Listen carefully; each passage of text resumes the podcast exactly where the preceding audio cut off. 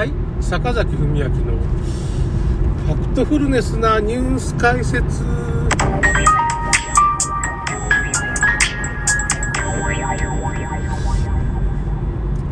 あのですね、今日はまあ、イスラエルとハマスがなんか戦争してるみたいじゃないですか。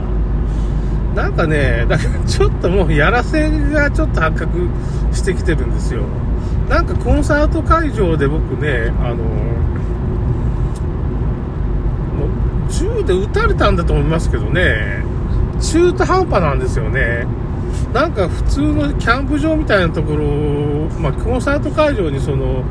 なんていうかね、飲み物とかそういうブースみたいのがあって、なんかそこで人が死んでるみたいな動画を、それが流れてること自体がおかしいですよね。その人は、そのコンサート会場のその飲食店がこう、のテントみたいな大きいテントがあるんですよ。そこで人が死んでるのをこうずっとこう、なんていうのかなずっと撮影して歩いてるんですよ。その人。ちょっとおかしくないですか？もうすでに。そのためだけに、あんたどこから出てきたって、要するに殺された後にどっかから来て撮影してるわけですよ。で殺された人も血が出てる人があんまいない。みんなまあ、みんなこう伏せてる。顔を伏せてる。フランシス・サクターっぽいよなーみたいな感じの動画を上げてるんですよ。これなんかその大虐殺があったんだ。いや、大虐殺って言ったらもうちょっと血が吹き出ててもいいんじゃないかなって。2、3人しかいないんですよ。100人ぐらいって2、3人しか血が出てないんですよ。うーん、これ大虐殺なーみたいな。なんかおかしなことが最近多いなーと、本当に。イスラエル、ハマスも、なんか、なんか死体がこう、下になんか布がかけられてて、その死体が時々動いてるんですよね。なんか殺された人の。茶番やめてくれ、みたいな感じがするよね。ええー、って思うでしょ。意外と、ちょっとこれね、茶番なんじゃないかっていう。まあこれ、深田萌さんも言ってますけど、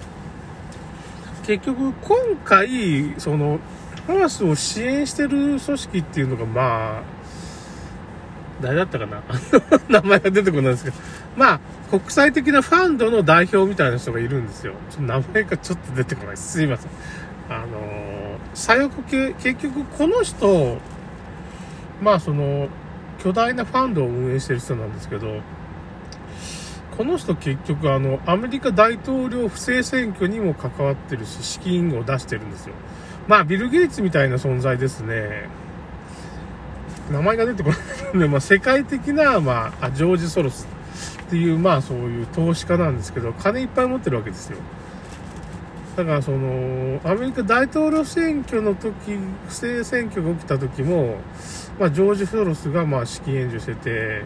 まあ、ビル・ゲイツとか、フェイスブックがね、なぜかその、投票所を作ってるんですよ。そういうお金出してる。そういうとこからお金が出て不正選挙っていうのが仕組まれてるわけですよ。そういうことがあったわけですよ。アメリカ大統領のね。まあ、その、今のバイデンさんと、まあ、結局、トランプ大統領戦ったやつなんですけどね。結局その投票の機会が、まあ、バイデンジャンプと呼ばれる、いわゆるね、その、投票日にはトランプ大統領勝ってたと。だけどなぜか夜中の3時ぐらいに急にバイデンがその何百万本も一気に入って、もしくは後から郵便投票っていう、死人の名前が書いた郵便投票とかね、その、もう死んでる人の名前が書いてある郵便投票が有効になってて、後から、要するにトランプ大統領はもう勝って終わってるのに、後から郵便投票だってコロナでどっかから届いたっていう。まあ、だけどその郵便投票の内容が、結局もう死んでる人とか、なんかその、存在しない人の名前とか、なんか変な名前がいっぱい書いてある。おかしいと。ちゃんと監査せんといかん。それで結局、バイデンが逆転するっていうような話になったんですよね。もう茶番ですよね。世の中を芝居しかしてないんかっていうか。だからこのイスラエル、ハマスも、まあ本当に死んでる人はいるんでしょうけど、被害に遭ってる人は、もう気の毒な人はいると思うんですけど、どうもその、黒幕がジョージ・ソロスだってもう分かってるから、まあ結局、アメリカを混乱させてるっていうかね、左翼系の SDGs とか LGBT 法案で、まあ、混乱させたり、なんて、ブラックなんとかマターズって言って、まあ、黒人の団体がさ、いろいろその差別を訴える黒人の団体みたいなのがいるんですけど、その団体がもう過激派っていうか、いや、だから差別をなんかこう、どういうんですかね、差別をこうひっくり返すような、それを訴えるような団体じゃなし、なんかもう、なんていうのかな、暴動を起こすような団体なわけですよ、それって。ブラックマターなんとかっていう、その黒人の団体は。差別がどうとかじゃなし、その団体が、なんかその、過激派みたいになってて、そういう暴動を起こすための団体みたいなのがある。そういうのを作ってるジョージ・ソロス。だ今回のハマスもそうだけど、あの、イスラム国っていうのがあったじゃないですか。あれ全然、あれアメリカ国なんですよ。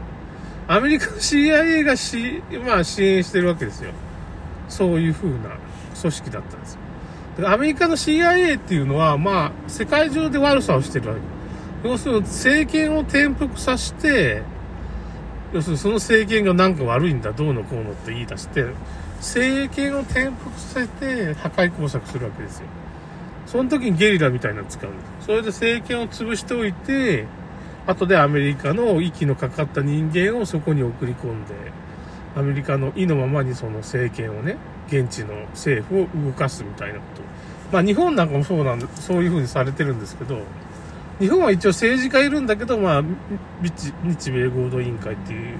会議が開かれて、まあ、外務省、国米局の人とかそういう役人とアメリカ軍人が相談して、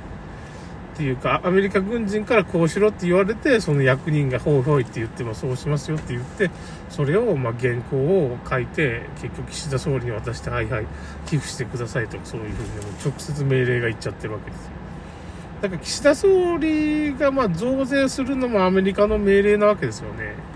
結局黒幕は横田、横田基地の横田政府って言われるんですけど、横田幕府とか言われるんですけど、横田基地の幹部が、アメリカの代表が結局岸田総理に言って、まあ、増税しろだとか、まあ、いろんなとこに寄付金をばらまけみたいな感じですね。戦争の費用も出せって言って、うんうんってで、結局、ウクライナも同じわけですよ。ウクライナの幹部はアメリカ国籍みんな。あの、ゼレンスキーもそうだし。ゼレンスキーは、まあ、その、ウクライナでそういうことをやると引き換えに、まあ、世界各国にそういう、すごい豪邸を持ってるわけです。アメリカにも持ってるし。まあ、海外にいろんなところに複数の拠点があって、豪邸があるゼレンスキー。アメリカ国籍です。ウクライナと全然関係ない国籍がもう違うウクライナじゃないそういう人がウクライナのその代表みたいなことになってる官僚とかもアメリカ国籍もう茶番でしかないよねだから全くそんなすごいテロリストみたいな人がね国を牛耳ったら大変なんで結局アメリカの息のかかった人を敵側に持っていってそれでアメリカからまあその、今回ロシアと戦ったわけですけどね、アメリカとかの傀儡政権が今、なんですかね、その、ウクライナっていう感じになってるわけですよ。アメリカだとか、まあそういう CIA とか、まあイギリスとかの、まあ傀儡っていうのが、政権になってるのが、まあウクライナ。で、イスラエルなんかもう傀儡みたいなもんですよ、アメリアメリカが支援してるって。アメリカの傀儡みたいなもんですよ。まあ、中にはね、いい、両親があっていいこと言ってくれる人もいます。たまにはね。そういう、そこら辺の国の人もね。今回なんか茶番っぽいよね。いろんな人が言って、福田萌さんも言ってるけど、なんか次戦、じ、まあ、要するに、この前の自爆テロっていうかね、そのテロと同じですよ。全然向こうから加害を受けてないのに、被害もないのに、なんていうのかな、その、なんか受けましたみたいなこと言っちゃうっていうかね。まあ、ひどい話ですわな。ひどい話っていうか。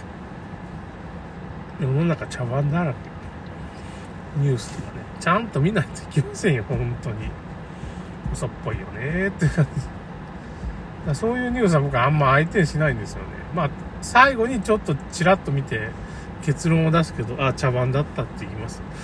それでもちょっとコロナ茶番と同じですよね。そんなもんですよ、世の中。ひでえ話ですよね。嘘なんだもん。戦争自体が嘘なんだもんって、もうやらせっていうか、最近やらせの戦争とかさ、やらせのその事件とかよくありすぎますよね。そういうのじゃなくて見分ける目を持たないと、ちょっと疑ってかかった方がいいですよ。おかしいだろうと。なんかちょっと疑った方がいいですね、その。僕もツイッターのそその動画が上がってて、その、コンサート会場でなんか皆殺しになったってみんな折り重なってるんですけど、血も出てないし、アイシーンカットって言ったらなんか立ち上がるような感じその死んだ人が。死んだ人は、ありがとうございますってクラシスアクターっていうか普通の役者の卵かもしれんしね。なんかねだから今日いい撮影でした。だから撮影はもうその、